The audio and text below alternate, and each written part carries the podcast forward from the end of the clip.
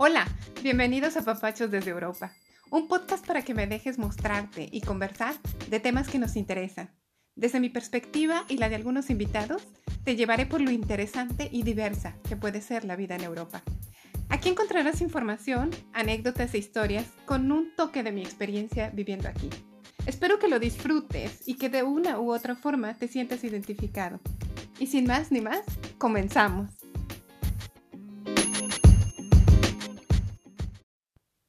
Hola, bienvenidos al episodio número 7. A un episodio donde en lo personal el tema me encanta, y no solo por ser una disciplina de gran condición deportiva, sino por ser la competencia de mayor exigencia en el mundo del triatlón, el Ironman, lo que la hace todavía mucho más interesante. Esta prueba consta de 3.86 kilómetros de natación, 180 kilómetros de ciclismo y 42.2 kilómetros de carrera a pie tipo maratón. Para poder participar en esta competencia, pues las personas interesadas deben de practicar por muchos meses. Si la meta principal es clasificar para el campeonato mundial, se les recomienda practicar por un mínimo de dos años. A su vez, pues para poder competir en el Campeonato Mundial, el cual se lleva a cabo de manera anual en Hawái, los triatletas debieron de haber participado previamente en competencias clasificatorias.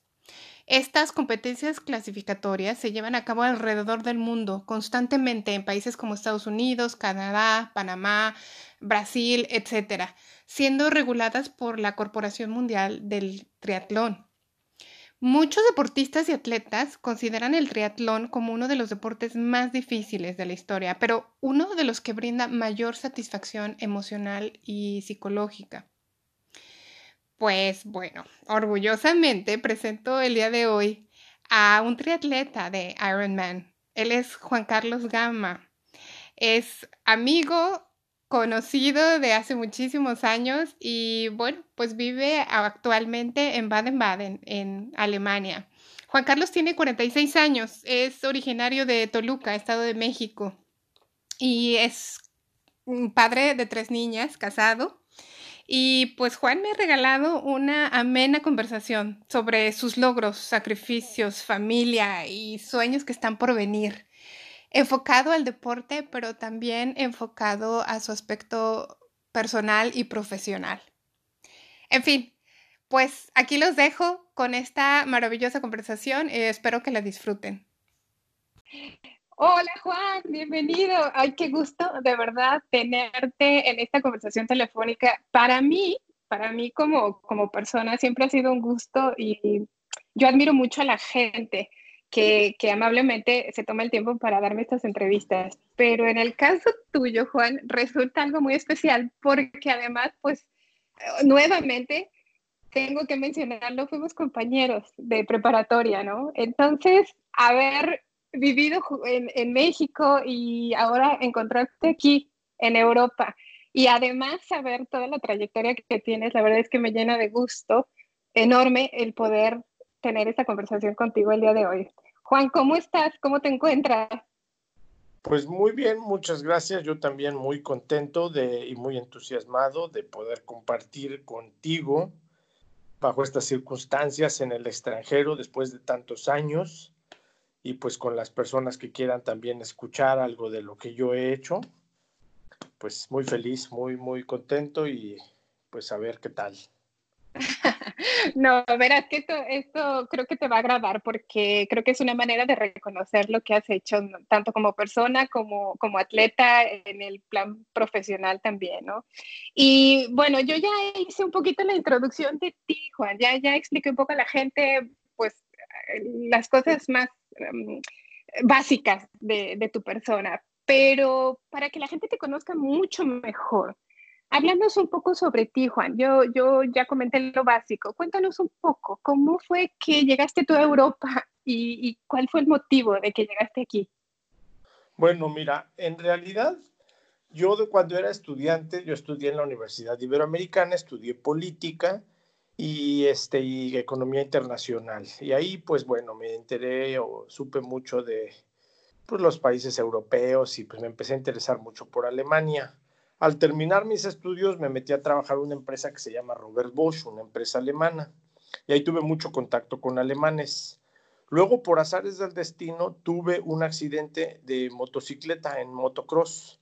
Y eso cambió mi vida radicalmente porque ahí, digamos, como que me enfoqué en venirme a Alemania. Y ya, digamos, renuncié a mi trabajo, me solicité como estudiante y pues conseguí una visa de estudiante y después de que me recuperé de este accidente, porque se me rompió la tibia y el peroné, ya digamos me vine aquí a hacer un como pues dijéramos un año sabático, un año este en el extranjero y este y me inmatriculé en la Universidad de Tübingen, una buena universidad en el por cerca de Stuttgart.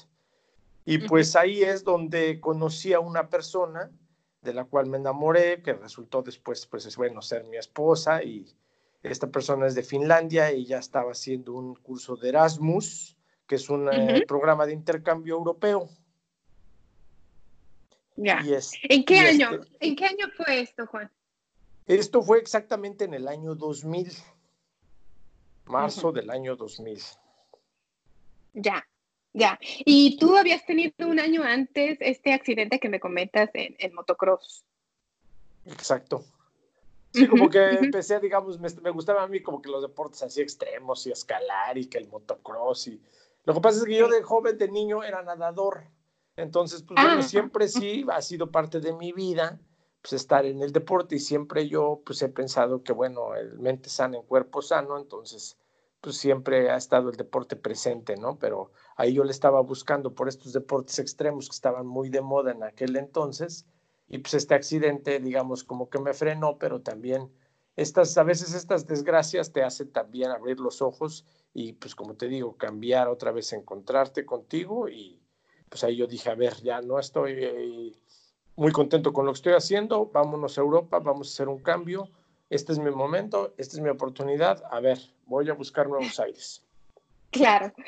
Y, entonces me estás diciendo que tú ya te inclinabas por el deporte, pero es cuando empiezas a crecer que te inclinas por el deporte un poco más de, ¿cómo decirlo? ¿Cuál sería la palabra? ¿De riesgo? No, no creo que sea de riesgo, pero eh, vaya, un poco, no el deporte tan clásico, ¿no? Sino a eso, eso me refiero. Y, voy a esta pregunta, eh, Juan, con todo esto. ¿Cuándo es el momento en que te inclinas tú ya a competiciones de mayor rendimiento. No hablemos ahorita de, de Ironman, pero ¿cuáles son tus competiciones donde tú ya empiezas a sentir una atracción por estas, estas partes del alto rendimiento? Bueno, mira, cuando yo después ya me quedé aquí en Alemania, ya me casé y todo, yo tuve una época en donde me alejé del deporte. Ella, por ejemplo, ya fumaba y este, pues andaba, digamos, llevaba una vida muy normal, ¿no? De gordito y alcohol y todo eso. Entonces, en, eh, yo vivía por un lugar muy bonito aquí en Baden-Baden, donde hay un bosque para correr muy hermoso, ahí es, digamos, se llama La Le. Entonces está así como, digamos, el, casi casi el Central Park de Nueva York. Entonces, pues mi esposa me recomendó, mira, para que bajes la panza, vete a correr. Me fui a, digamos, empecé ahí a correrle. Y de ahí como que me empezó a jalar, me empezó a hacer adicción y digamos, me puse como meta primera una carrera de 5 kilómetros, pero te cuento que primero no aguantaba yo de verdad, ¿eh? ni, yo creo que ni un minuto corriendo eh, sin tener que pararme y empezar a toser. Y luego, pues ya ahora sí que fue, una cosa va llevando a la otra, va subiendo, te va enganchando, te va haciendo adicción. Ya pues empecé que la carrera de los 5 kilómetros, que la carrera de los 10, me empecé a documentar, me empecé, digamos, a adentrar. Es que también soy como muy apasionado, o sea, como que siempre he sido así de que, bueno, si vas a hacer algo, hazlo bien y si no, mejor no lo hagas. Claro, claro. Entonces tu inclinación fue de una forma casual, vaya, no, no era un, un objetivo muy, muy fijo el que te habías puesto. Simplemente salió porque tu esposa te lo propone y, y de ahí es que te empiezan a hacer el gusto por, por correr, ¿no? Exactamente, empezó por correr y luego ya empezó a ser tan monótono, pero pues ya llevo, digamos, mi trayectoria, ¿no? De los 10 kilómetros, el medio maratón, el maratón. Y los entrenamientos, pues como siempre, era nada más un grupo de músculos, las piernas. Pues de repente alguien por ahí me dijo, habías de hacer un triatlón. Y bueno, lo probé, hice el triatlón más corto que hay, que se llama la distancia sprint. Y es, digamos, a eso me, me, me, gustó tanto, me sentí tan feliz, me encantó, que pues ya empecé, digamos, a, entrar, a adentrarme en el triatlón sin dejar las carreras atléticas de correr. De alguna manera siempre se me facilitó correr. O sea, como que en el triatlón, pues yo digamos, de las tres disciplinas, las que lo que mejor hacía era nadar y correr. Y yo ah, seguía participando en carreras de correr junto a, digamos, como parte de mi entrenamiento. Y ahí también hubo una carrera de esas que se les llaman de bosque, el trail running. Y en una ocasión incluso gané una carrera de siete kilómetros aquí en la ciudad donde yo vivo. Ajá. Esa fue una satisfacción tremenda, me puedo imaginar, porque además era, me imagino, la primera vez que ganabas en, en Alemania. Vaya, una competencia de ese tipo, ¿no? Sí. No, sí fue muy satisfactorio. Obviamente, pues es una súper satisfacción y adrenalina y todo, porque, pues vaya, tú eres el que va hasta adelante, llevas de verdad tu cuerpo al límite y, pues vamos, es un gran logro, ¿no? Después que pues, ya te nombren y yo acá hasta como ya era, digamos, de un equipo de triatlón ahí de México, de los Ironmanes, que se llama Iron Mex. Luego te puedo explicar de ese grupo porque estos, este grupo hacen, hacen, digamos, triatlones de, larga distancia de Ironman en diferentes partes del mundo. Entonces, con mi uniforme acá de México, yo acá bien orgulloso, subiéndome y sales en el periódico, te dan tu dinerito de premio y toda la onda. Sí, sí, sí, entiendo. Y, y entonces esto, Juan, del Ironman, ya empieza a ser para ti una parte en la que empiezas a entrar más de lleno y en la que te, te empiezas a dedicar de una manera mucho más este, constante? Sí, pues mira, yo esto digamos como que ya llegó un momento, yo empecé en el 2007 estaba mi esposa embarazada de mi primer hija, tengo tres niñas, entonces, pues vaya, yo también así como que yo teníamos, la verdad, te voy a conocer ahora sí que dar un dato personal, teníamos dificultad para poder tener familia, entonces, de alguna manera yo estaba tan metido en el deporte, tan, eh, algo se activó en nuestro cuerpo y no sé qué pasó. La cuestión es de que, pues bueno, se dio este milagro de que pues ya estábamos este, esperando un bebé y este, pues, eso también me dio mucha espiritualidad. Y yo ya dije, no, pues ahora sí, de aquí soy. Yo ya no solté este estilo de vida tan sano, tan bueno. Pues me, digamos, trajo muchas cosas consigo. Eh, esto que te digo de cambiar mi vida familiar, este, en mi trabajo, pues se dieron muchas cuestiones positivas. Es que también en tu cuerpo, digamos, tú generas muchas endorfinas, generas mucha adrenalina, estás muy optimista, o sea, como que tu vida cambia para muy, mucho para positivo. Y obviamente también, pues estos grandes retos te hacen tener una mente un poco más poderosa que, pues digamos, como que creer más en ti, conocerte más, llevarte más al límite. Sí, sí. Y en, este tipo de, competencias, Juan, cuando las empiezas a realizar, ¿Dónde, dónde, tú te recuerdas dónde y cuándo fueron aquellas eh, de estas competencias que, que, para ti ya marcaron entonces tu, vamos a decir, ya tu inclinación total a esta disciplina, a lo que es eh, el Ironman? Sí, pues mira, la primera fue en Wisconsin, fue en Madison, la ciudad de Madison, Wisconsin. Fue muy bonita porque ahí mi papá ya falleció, entonces me fue a ver mi papá, me fue a ver mi mamá, me fueron a ver parte de mi familia Solo no fue mi esposa, pues obviamente por estas cuestiones de que no la dejaron volar por, eh, por el, embarazo, ¿no? El estadio de embarazo y por seguridad recomendó el doctor que no volara, entonces pues bueno, me acompañó mi familia y todo. Entonces pues sí fue muy simbólico. La primera vez que tú haces un Ironman y cruzas esa meta es algo verdaderamente glorioso porque pues son varias horas, o sea, son distancias tan grandes que tú pasas de verdad de es como una montaña rusa de sentimientos. Pasas problemas y hay que superarlos, pasas crisis, eh, te sientes súper feliz, después, digamos, pasas de la tragedia al llanto, del dolor al sacrificio, al sentirte verdaderamente súper poderoso. O sea, eso, eso de verdad marcó. Y luego ya cada una de los Ironmanes a los que me preparaba, porque después hice uno cada año, pues obviamente cada uno va teniendo algo especial. El que siguió fue en Francia, en Niza. Este también fue muy bonito, fue mi mamá y ya fue mi hija. Ya la llevo yo a la meta, la cargo, la levanto incluso en la meta. mejoro mi tiempo, o sea, porque obviamente pues ya, bueno, empiezo en, en, Wisconsin y pues ya los que le vienen, mm, tuve la fortuna de que pues, te vas preparando mejor, vas aprendiendo y pues ya fue mejorando, fueron mejorando mis marcas. y, y, dime una cosa, Juan, con esto que me comentas, dices, cada año estuve haciendo un Ironman. ¿Se te hace esto una adicción? ¿Una bonita adicción? Sí, mira, es una adicción positiva, es un vicio positivo porque pues exactamente tú quieres ser mejor, tú empiezas a mejorar tus técnicas, tus entrenamientos, digamos, a ser más rápido. Obviamente la tecnología empieza también a jugar un papel, empiezan a salir otros materiales de tipos de ruedas, bicicletas, equipo, tenis, etcétera.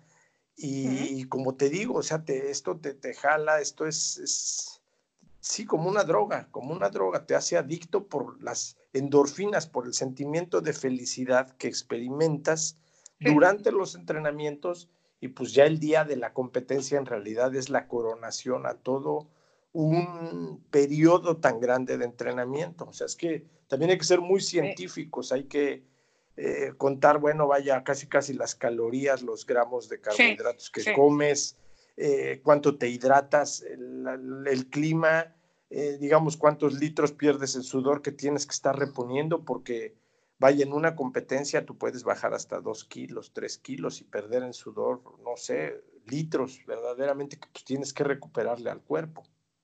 Claro. Sí, y, tienes toda la razón, ¿no? Es que es un sacrificio fuerte de entrenamiento, pero, pero sí, a fin de cuentas sí se, sí se convierte en una adicción positiva, como tú lo has dicho, ¿no?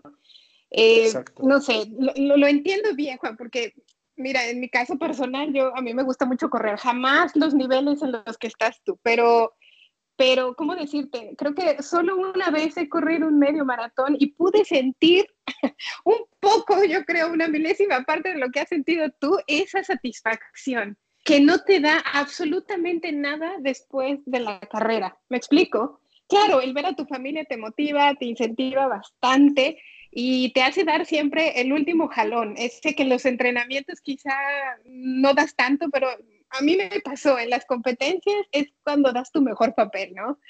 Y, y, sí, lo que acabas de decir es totalmente cierto. Esta es una, es una adicción que tendría que ser explicada, como bien lo dices, por algún experto, ¿no? En, en, en la cosa biológica y lo que sucede en el cerebro.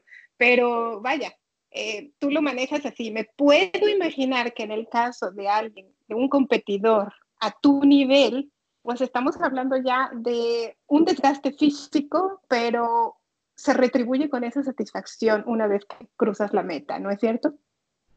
Sí, claro. Y mira, esto que tú mencionas, la familia también juega un gran factor porque, por ejemplo, ya cuando tú tienes hijos, obviamente tú eh, ya pues te preguntas, a ver, las palabras dicen mucho y las palabras pues se las lleva el viento, pero los hechos y los ejemplos son los que tú realmente les estás inculcando a tus hijos y los que realmente pueden arrastrarlos y pueden llevarlos. Entonces, fíjate que esto del triatlón también es muy familiar. Entonces, llegó un momento en que mis hijas también empezaron a hacer triatlón y yo competía, digamos, en el Ironman y ellos hay un, hay un formato que se llama Iron Kids. Entonces mis niñas corrían los Iron Kids, que pues, es este, nadar poquito y bueno, para ellas realmente llegaban con la lengua de fuera. Pero vaya, para un niño, pues sin nadarse en el lago también. O sea, digamos, el mismo sentimiento de los papás se los llevan a los niños.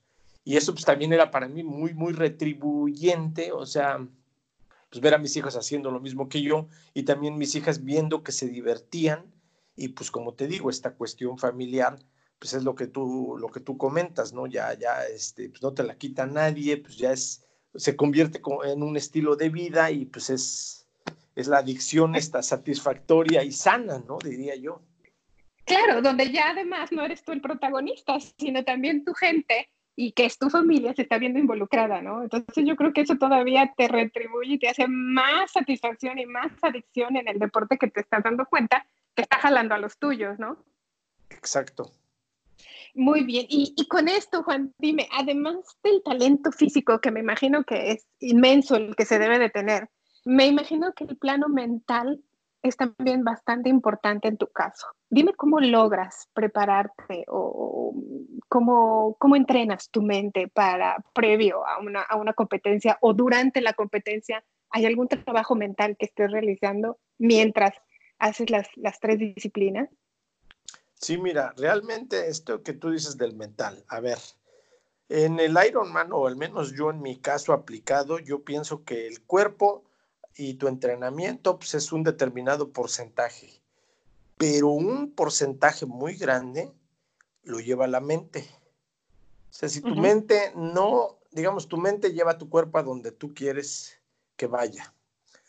Entonces yo como entrenaba, yo me visualizaba, o sea, si dentro de, tienes tú, por ejemplo, días de entrenamiento físico, y cuando tú no estás entrenando físicamente porque le tienes que dar tiempo a tus músculos para que se regeneren, viene este famoso reposo, viene esta regeneración y ahí es donde yo meto el entrenamiento mental, con estiramientos, con visualización, con meditación. Y en esta visualización, pues no haces otra cosa más que pasarte o tú, pues digamos, en tu mente, programarte, verte cumpliendo la meta, verte entrenando, ver, digamos, estos momentos, estos flashes que, que luego tú durante la competencia te los recuerdas, o sea, es como, como un ritual, como una ceremonia, digamos, que en tu mente es como un libro, ¿no? Que vas tú viendo en, en avanzada todo lo que, digamos, tú has llevado, ¿no? Y también, pues, en, en, la carrera a veces me, a mí me ha ayudado mucho para estos momentos difíciles en los que tu cuerpo ya no puede, imágenes, por ejemplo, o amuletos que llevo, por ejemplo, la foto de mi hija. En el primer Ironman, por ejemplo, llevé el ultrasonido de mi bebé, ¿no? Y eso prácticamente, créeme, créeme, ya tú ya estás por tirar la toalla.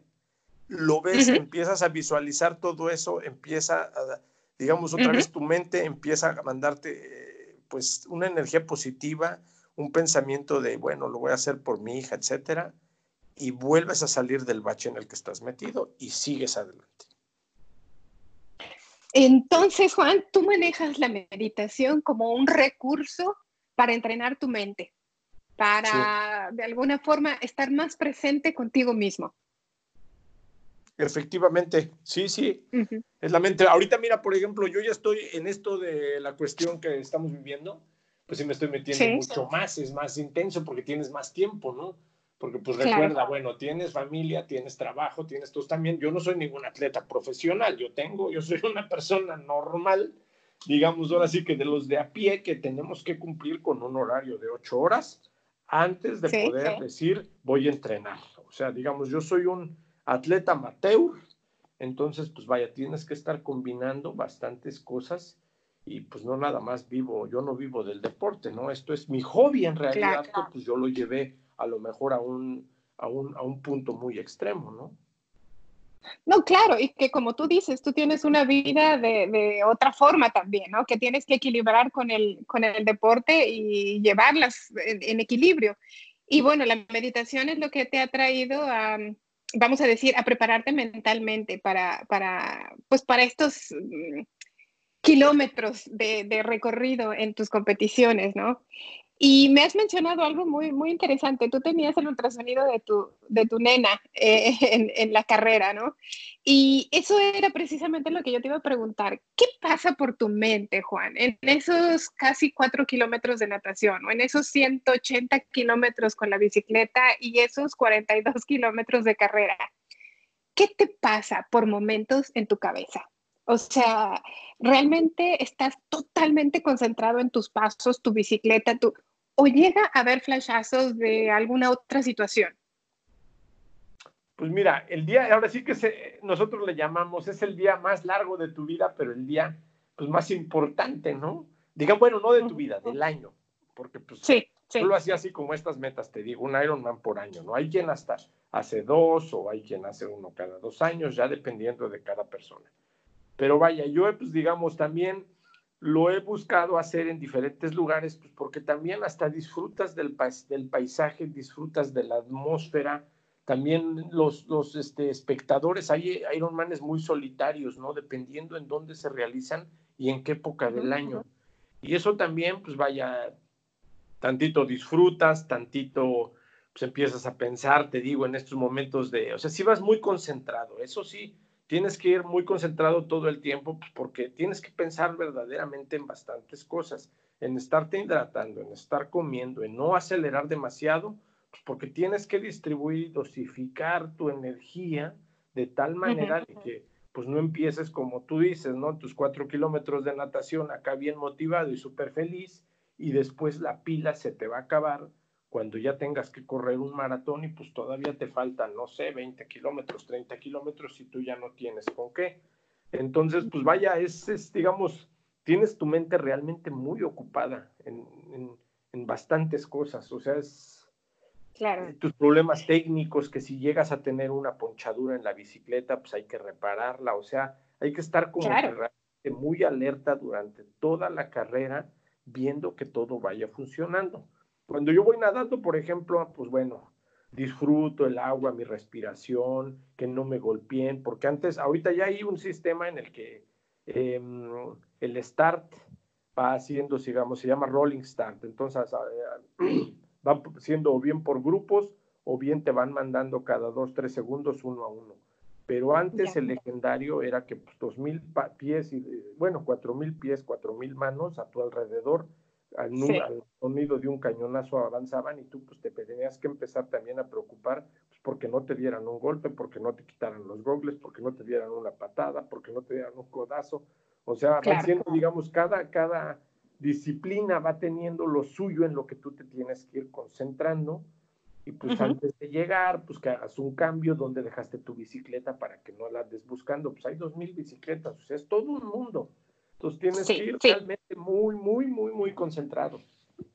Sí, sí, sí, sí, tienes, tienes toda la razón. No, no, tienes en realidad tiempo para pensar en alguna otra cosa más que en tus entrenamientos, tus tiempos y lo que estás siguiendo en los minutos siguientes, ¿no? Sí, me parece que, que, la competencia implica mucha concentración en las tres disciplinas por todo el tiempo que, que esto lleva, lleva eh, en su recorrido, ¿no? Y cuéntame una cosa, eh, ¿cuáles son tus, tus maneras de recuperarte después de una prueba tan extrema que te está llevando al límite en todos los sentidos, Juan? ¿Cómo te recuperas después de una competencia así? Pues mira, efectivamente, este, exacto, te agota, te agota mentalmente, te agota sentimientos, te sientes realmente vacío después de la carrera. Pero como que también, como te digo, como es la adicción, tú de inmediato, o no de inmediato, pero al otro día o algo, pues sí tienes que estar así como pensando, bueno, ¿y ahora qué viene el año que entra? Y te tienes que inscribir. Para estos eventos casi siempre te inscribes con un año de anticipación y se llenan, se llenan en una hora ya, digamos, está todo sold out. Entonces, okay. pues vaya, es parte también de esta recuperación, pues este, pensar, bueno, ¿y qué viene después?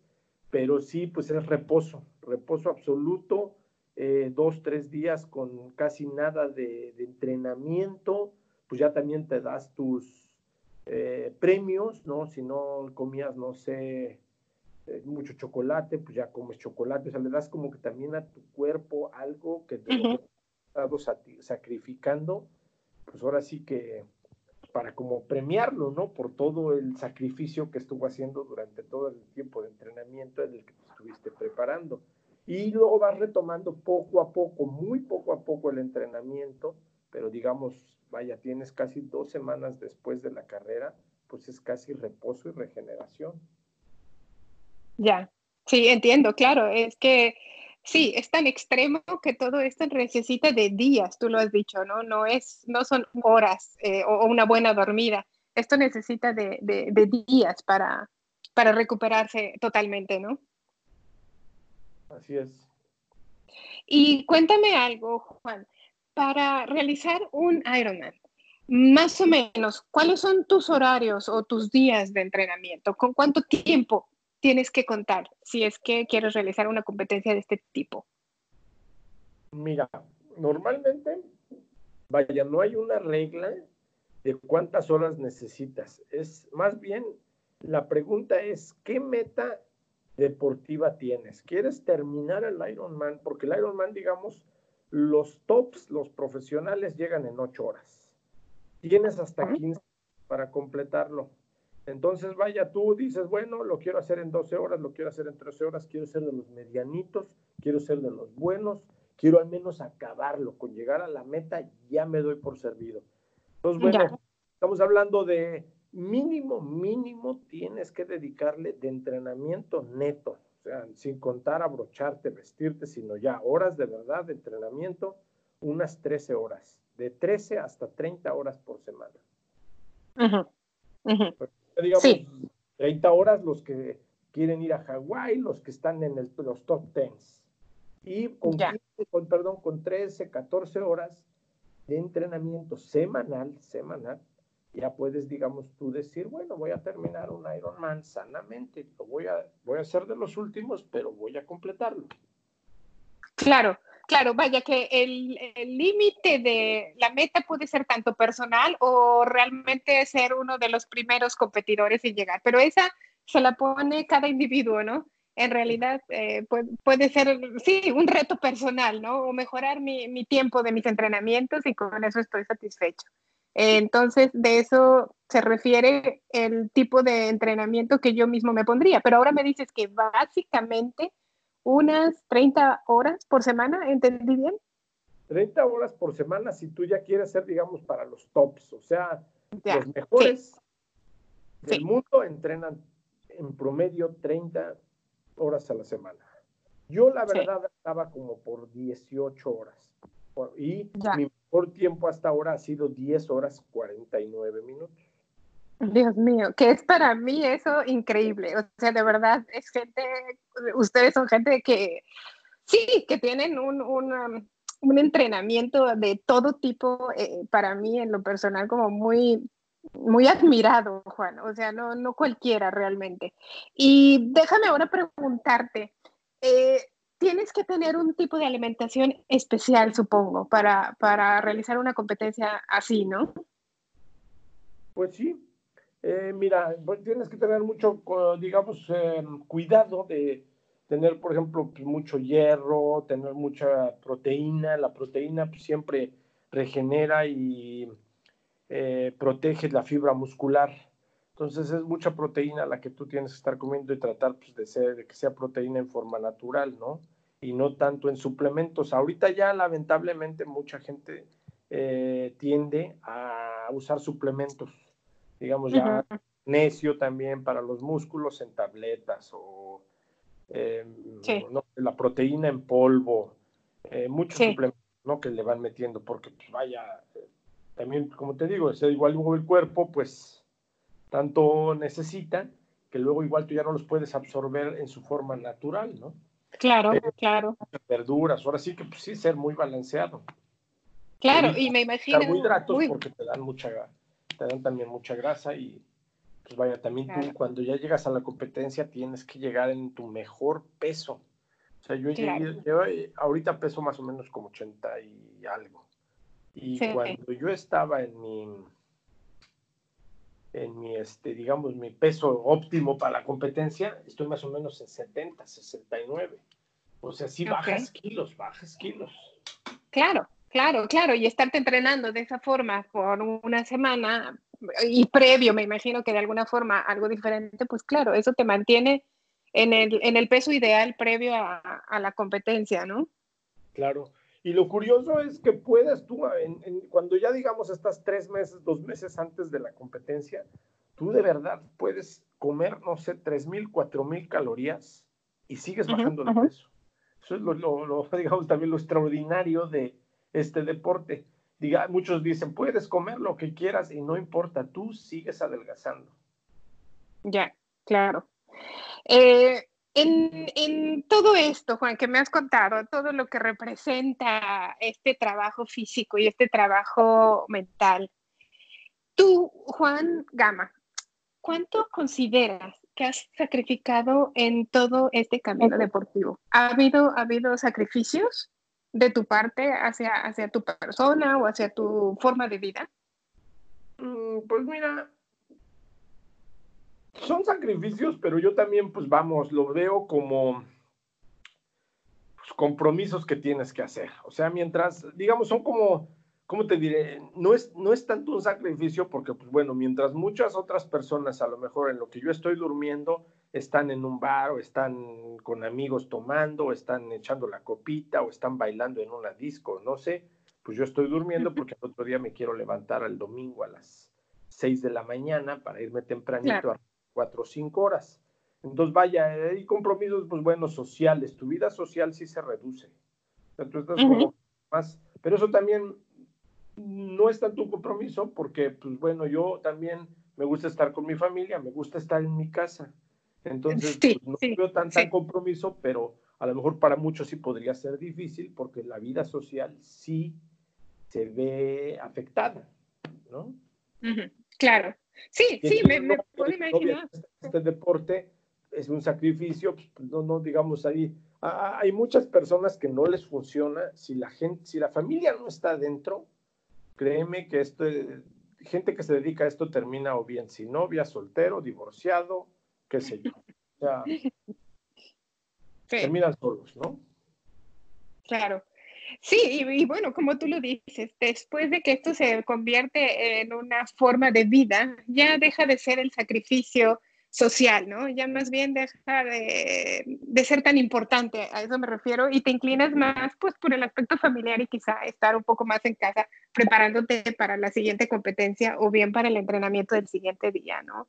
Así, así me lo, me lo imagino y creo que me lo has explicado bastante bien. Y cuéntame una cosa, Juan, ¿qué es en este momento lo que más añoras conseguir como deportista? Bueno, mira, yo como deportista, el gran sueño de un Ironman es ir al legendario Ironman de Hawái. Entonces, en este año no es de que me inscribo. O sea, digamos, Ironmanes hay por todo el mundo en la serie, digamos, 30 eventos alrededor del mundo. Y solo los mejores de cada categoría pueden calificarse para participar en el Ironman de Hawái. Entonces es, digamos, como la meta máxima, el, clímax de una carrera de un Ironman, participar en el Ironman de Hawái. Ya no digas, pues llegar entre los primeros de tu categoría en Hawái, pues eso ya te convierte automáticamente en, la élite del mundo. Sí, sí, sí. Sí, pero bueno, ya el hecho de participar como, como es tu sueño, ¿eso sería la culminación para ti como deportista? Pues la verdad sí. O sea, porque eso también, pues como te digo, ya eso te convierte también en de los mejores del mundo. No van ahí, no, no pueden competir ahí, pues cualquiera, ¿no? Porque también luego ya ahorita ya viene un problema que, bueno, no es problema, sino ya el Ironman se ha comercializado tanto que ya también es un negocio. Entonces ahora ya también, pues vaya, está como de alguna manera el formato adaptado para que prácticamente cualquiera pueda participar en un Ironman. Digo, cualquiera entre paréntesis, ¿no? Entiendo, entiendo. O sea, tú quieres decir que los tiempos que se están viviendo ahora en el Ironman son mucho más accesibles para todo el mundo de lo que eran años atrás. Exacto, y esto debido a la comercialización de, sí, de, la carrera, ¿no? Exactamente. Ya te lo facilitan mucho, las reglas ya no son tan estrictas, este, pues ya también los materiales, la industria del ciclismo ha avanzado tanto que vaya ya, pero también son ya precios, eso cuando otra vez volvemos a hablar de los sacrificios, quieres comprarte una bicicleta de los mejores, de las que usan los mejores, tienes que pagarle 10 mil euros en una bicicleta. Claro. Entonces, ya digamos, también ya se está haciendo como un poco elitista este deporte, si tú quieres también, por, porque pues vaya, ya no cualquiera también puede financiarse. Las entradas, no sé si antes costaban las inscripciones 250, 300 euros, ahora ya están en 650, 700 eh, euros o dólares. O sea, ya se han duplicado. Antes, no sé, competían mil personas ahora ya son 3.000 y como te digo, como ya no los mandan en bola, ahora ya, digamos, los dosifican, pues ya pueden mandar más gente en este, digamos, pues al, circuito, ¿no? Claro. Y, tienes toda la razón. ¿Cómo? Claro, claro. Digo que tienes toda la razón porque uno piensa simplemente en el atleta y hacer la competición y listo. No, hay una inversión monetaria bastante, bastante fuerte, ¿no? No solo en el equipo, en inscripciones, en traslados, en hoteles, etcétera. Vaya, que se juega una cantidad de dinero bastante importante, ¿no? Y, Exactamente. Y claro, tú me lo acabas de decir, vaya, una bicicleta con, con ese monto de dinero, bueno, es una parte de, la competición, pero están también los tenis, están también el, equipo deportivo de ropa, está, vaya, hay, muchas cosas implícitas, ¿no? Y esas tienen que estar al top en ese momento, ¿no? Exacto. Sí, por ejemplo, dices de los tenis. Los tenis tienen una vida útil de 500 kilómetros y 500 kilómetros es lo que corres en cuatro meses. Entonces tienes que comprarte tres juegos de pares de tenis por lo menos por año. Y luego, para que tus pies no se desgasten, digamos, al unísono, sino también es recomendable o te salgan ampollas, etcétera, etcétera, que tengas por lo menos dos, tres diferentes pares de tenis que tengas que ir alternando porque vaya tus pies, digamos, para que tu corrida, tu suela, eh, tu, tu musculatura, digamos, la vaya circulando de tal modo que no se vicie. Sí. Sí, claro, claro, claro, es todo un mundo de, cosas, ¿no? Faltan, claro, las cosas médicas, eh, la alimentación, donde a lo mejor te tienes que em, inclinar por alguna opinión de algún experto, como podría ser un nutriólogo, etcétera. Y esas cosas, bueno, necesitarían quizá otro episodio de parte de nosotros para hacer otra, otro comentario al respecto. Es que el mundo del Ironman y el mundo del deporte en, en el triatlón abarca muchísimas cosas, ¿no? Efectivamente, sí. Sí. Y cuéntame algo, ahora un poco en el, en el pues sí, en el plano personal, ¿has, ¿has, sentido que es fácil combinar tu trabajo? Porque como bien has mencionado, pues esto es tu hobby, ¿no? Pero pues también está tu, tu cosa profesional. Tú, Juan, ¿has encontrado fácil combinar el trabajo con la carrera deportiva? Mm, más o menos, mira, yo la verdad es que cuando, digamos, yo tuve, ahorita dejé una, tuve una pausa en la que no he competido, ahorita apenas volví otra vez a retomar, pero sí, pues vaya, tuve una época en donde tenía mucho trabajo, en donde también tenía mi hija pequeña y pues ya tenía tantas cosas y también me he dedicado luego a pues este, pues el negocio, obviamente, ¿no? Pues quiero también crecer este, financieramente. Entonces, pues son tantas cosas que digamos que tienes que mantener en equilibrio que pues sí, este, han llegado momentos en los que pues, he tenido que hacer una pausa del deporte para poderme dedicar a otra cosa.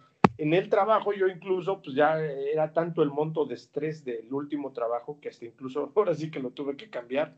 Ahorita yo ya estoy en un trabajo en donde no te digo que no tengo estrés, pues bueno, siempre pues los, eh, en las empresas pues te van, las metas van siendo mayores y pues hay que tener una eficiencia, hay que tener este, mucho rendimiento y pues vaya, tienes que cumplir también con un horario, etcétera, etcétera. Entonces, pues ahorita ya lo puedo combinar mejor, pero antes sí la verdad es que sí me las veía mucho más negras.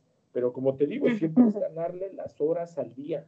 Ahora sí que levantarte muy temprano y hacer una parte de tu entrenamiento. Llegas de tu trabajo, comes y lo que sea, y pues ahora sí que le dan horas al sueño a la noche pues, para poder también este, cumplir con tu tarea de entrenamiento. Claro, es que me estás tratando de decir entonces que sí se puede, o sea, sí se puede tener un, equilibrio en el plano profesional, la familia y el deporte. Cuesta trabajo y quizá como fue en tu caso, tuviste que dejar a un lado algún trabajo que te restaba el placer de poder hacer quizá el deporte por algún otro donde te lo permitiste y es que ahora puedes compaginar estas tres cosas de una manera más, más llevadera, ¿no? Tu visión inmobiliaria. Tú estabas comentándome que tenías una visión inmobiliaria ahora en mente, ¿no? ¿Cómo, cómo fue que te llega esto de manera profesional y personal? ¿Y, y qué planes tienes al respecto, Juan?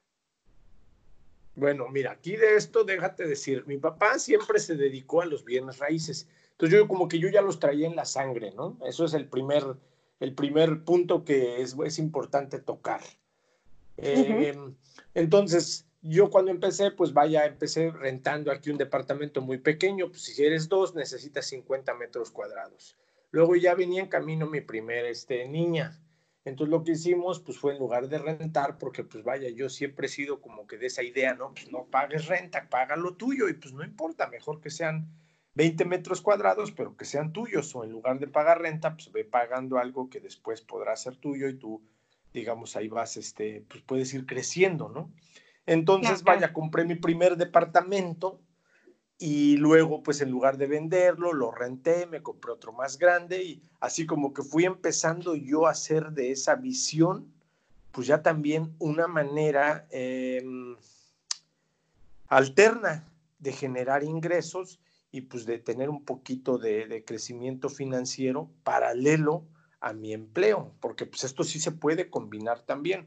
Pues ahora sí que fue como que, como que yo lo vi a ver mientras estoy viviendo, de todas maneras voy a necesitar una casa para vivir. Pues yo también puedo, digamos, empezar a hacer negocios alternos con mi propio techo.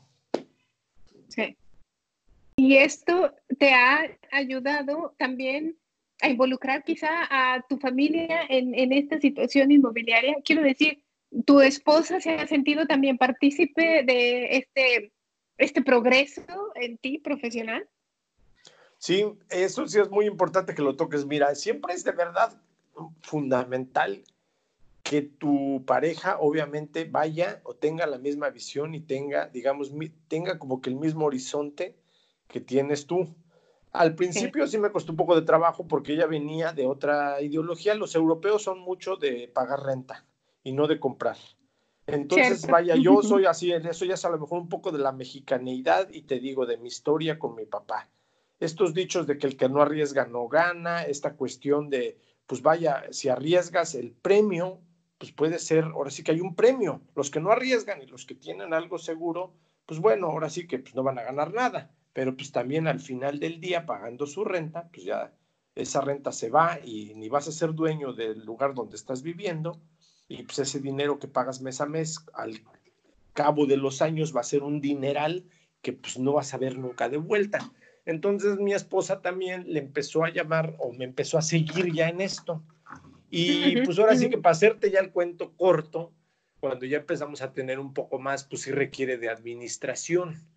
Entonces ahí es donde ya hicimos muy buena mancuerna porque ella se encarga de la administración, las cuestiones de pues de impuestos, las cuestiones administrativas, este, porque pues aquí también en Europa, ya ves, todo tiene que ser muy transparente de los costos, de si inquilinos y que si pagas impuestos y que puedes deducir y que no puedes deducir y cómo lo presentas, cómo lo administras, etcétera, etcétera.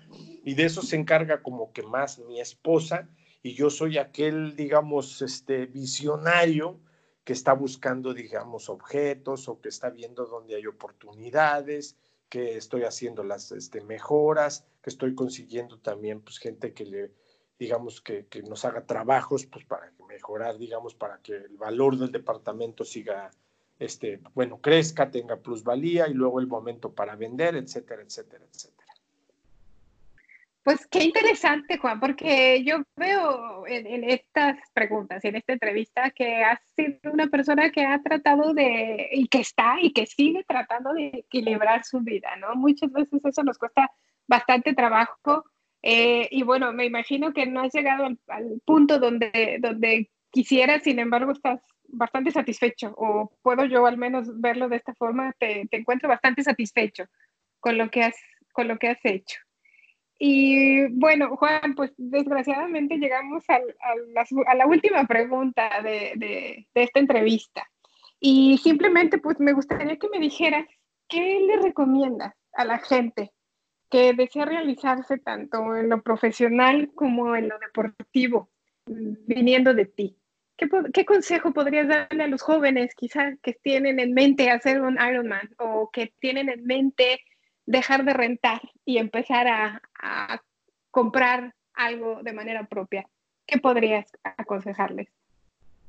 Pues mira, yo la verdad lo que le puedo aconsejar a cualquier persona casi siempre es pues que trate de ir más lejos, que digamos yo siempre como que, ¿cómo te diré? Que no se conforme con lo que tiene, que trate de buscar, digamos, eh, un mejor estado de situación en todos los aspectos de su vida, ¿no? En el ser, en el tener y en el hacer, ¿no? O sea, digamos, ir, ir, un poco más lejos, pero pues sí, este, eh, creer en sí mismo, eh, documentarse, experimentar, aprender de los errores, tener una actitud positiva y pues no dejar, ahora sí que no dejar de mirar hacia adelante, no creer en lo que los demás dicen, experimentar por sí mismos y ser así como que si tú quieres un poco necio, un poco terco, pero en el sentido positivo de, de si tú tienes algo en mente, no lo pierdas de vista y camina diario hacia esa meta porque cada día vas a estar más cerca si haces algo para alcanzarlo. Claro, claro, y creo que aplica tanto en lo deportivo como en lo profesional, ¿no? Exactamente. Sí, pues ese es el equilibrio, ¿no? De, digamos, de deporte, pues si no eres profesional no vives de eso. Eh, entonces, pues sí necesitas comer. Y luego también, a ver, yo me busqué este deporte que pues sí también es demandante y que también a lo mejor es caro. Pues sí necesitas también una cierta libertad financiera, porque luego también ya viene esta pregunta, a ver, ¿qué buscas financieramente en la vida? ¿Quieres esperar a que tengas una jubilación hasta que a lo mejor llegues a los 67, a los 70 años y que te den una renta que a lo mejor ya ni te va a alcanzar para vivir como tú quieres vivir? Pues entonces tienes que hacer algo paralelo para que tú, digamos, te, te hagas la pregunta, ¿cuánto necesito? ¿Con cuánto soy feliz? y, digamos, pues sí, poner de, alguna manera algo, echar a andar un sistema que te permita generar ingresos sin que tú te ocupes mucho. Pienso que eso es algo muy, muy importante y algo muy, digamos, este, que yo he tenido a lo mejor la fortuna de empezar a, desmenuzar, de empezar a excavar, así que si tú quieres, empecé de poquito, pero sí estoy viendo cómo está creciendo, está creciendo y de uno se hacen dos, de dos se hace cuatro, de cuatro se hacen seis, etcétera, etcétera. Y pues espero que pues así siga, ¿no? Claro, no, y, qué bueno que lo comentas. Eh, sí, creo que mucha, mucha gente seguramente se, se sintió propio este, este pequeño consejo que, que, nos has regalado y también respecto a todas las preguntas que amablemente me contestaste el día de hoy, Juan. Dime algo, por último, la gente si quisiera tener contacto con Juan Gama, ¿dónde te pueden encontrar? ¿Dónde te pueden escribir? Eh, ¿Dónde te podemos buscar? Quizá eh, tienes eh, en las redes sociales alguna, algún, alguna cuenta. Mira, yo estoy en el Facebook, entonces pues ahí soy Juan Gama. Ahí me pueden la gente contactar. Tengo, bueno, ya amigos más cercanos en el WhatsApp, en la plataforma de Strava, es una plataforma que es, digamos, una aplicación para deporte y ahí puedes, eh, también es, digamos, una plataforma también social, pero de deportistas, en donde incluso está comunicada con el Facebook y ahí, digamos, esas son como que las tres plataformas en las eh, digitales en las que yo me meneo. Perfecto. Pues, Juan, qué amable. Muchísimas gracias por haberme regalado estos minutos. De verdad que siempre me quedo yo con muchísimas más ganas de seguir escuchando gente tan interesante. Desgraciadamente, pues se nos ha acabado el tiempo pero bueno, estaremos quizá comprometidos a escucharnos nuevamente pues pronto, ¿no? Y, viviendo nosotros tan cerca, seguramente nos, nos veremos alguna vez, estoy segura. Y pues bien, con esto llegamos al final de este episodio. Muchísimas gracias por habernos acompañado. Les mando un saludo a todos, un gran abrazo y un beso. Síganme en mis redes sociales, estoy como apapachos-desde-europa o en Facebook como Silvia Flores Hudson. Hasta pronto. Chao.